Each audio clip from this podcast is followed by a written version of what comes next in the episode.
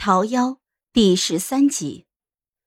半夜里下了好大的一场雨，电闪雷鸣。我迷迷糊糊的心想着，我的桃花怎么办？会不会绿肥红瘦？赵岩把手放到了我的耳朵上，雷声一下子就小了许多。我感受着他沉稳有力的心跳，不知不觉间又睡了过去。在醒来的时候，已是日薄西山，天边铺满了红霞，床外边跪了一地的太医。春桃正端着一碗黑乎乎的汤汁喂我。赵岩见我醒了，大踏步的上来，问我感觉怎么样。我非常不合时宜的笑了起来，冲赵岩咬了耳朵。陛下这个样子，向产房外。等候的丈夫，他原本一脸的焦急，现下不自然的黑了脸，瞪了我一眼，又叫太医上来把脉。院士胡子颤颤巍巍的，把了又把，最后什么也没有拔出来。赵岩面色沉郁，命太医院一日之内必须拿出方子来。晚上，赵岩陪着我，有宫女端了药进来。她想喂我，我直接端起碗来就一饮而尽，还同她笑道：“啊，哎呀，药本来就苦，小口的喝还要多苦几次呢，索性就一口闷了。长痛不如短痛。”歪理。皇上，臣妾不能陪您去南巡了。这次咱们谁也去不了了，等你病好了再去。瑶瑶。咱们的日子长着呢，不是都做好准备了？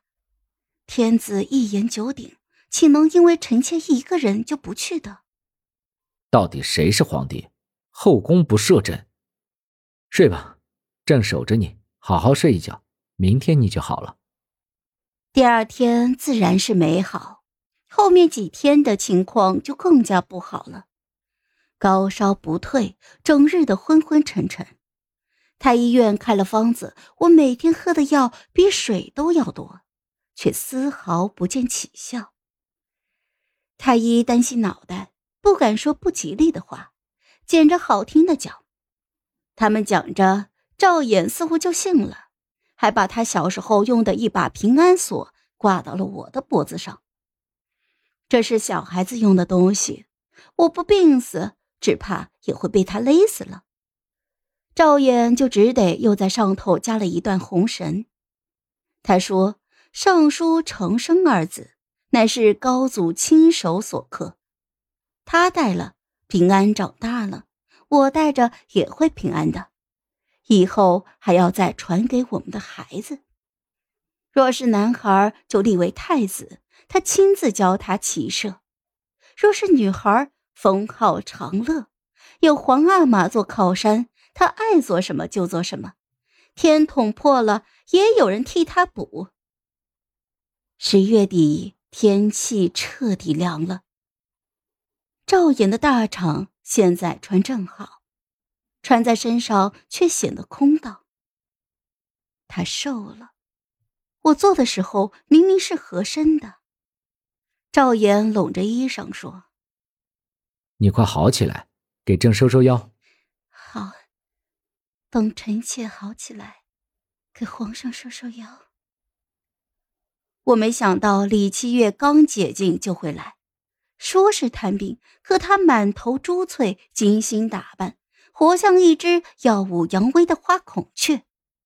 我正要勉强支起身子来应对，就见他眼珠子一下就凝在我的手上，失声尖叫：“啊，这这是什么？”他指着我，目眦欲裂，而后三步并作两步就冲上来，抓起我的手。他他送你戒指，他居然送你戒指！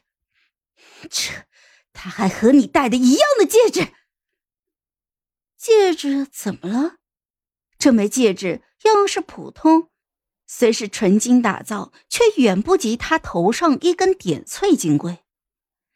但李七月显然是很在乎这个的，他往后退了几步，步伐不稳，他身边带着的小宫女就赶紧扶住了他。皇上答应过我，他他他怎么可以再送给别的女人戒指？系统明明说我攻略到了九十九了，这这这怎么可能？贱人，贱人，狗男女！你你你们，你们你们！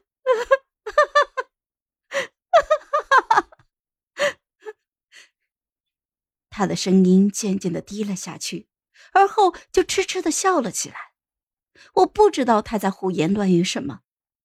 见他神志不清，打算叫人送他回去，他忽然抬起头来，极其笃定的说：“啊，你你肯定用了妖术，妖术在哪里？在哪里？”他冲上前来，胡乱的掀翻桌上的东西，拉开抽屉。拉开了暗盒，打开箱子，甚至想翻开我的枕头。有人在换侍卫，有人在上前阻拦，瓷器碎的是到处都是，满地的狼藉。放肆！这是在做什么？凭空插进来一声呵斥，赵衍沉着脸立在了门口，面无表情。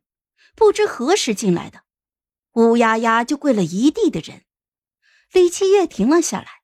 似有些迷茫，随即很快就回过神来，跑到了赵衍的身边，抱住他的手臂。啊！臣妾要告发皇后，她用巫蛊之术。压胜在宫里是死罪。此话一出，屋子里静悄悄的，没有人敢出声。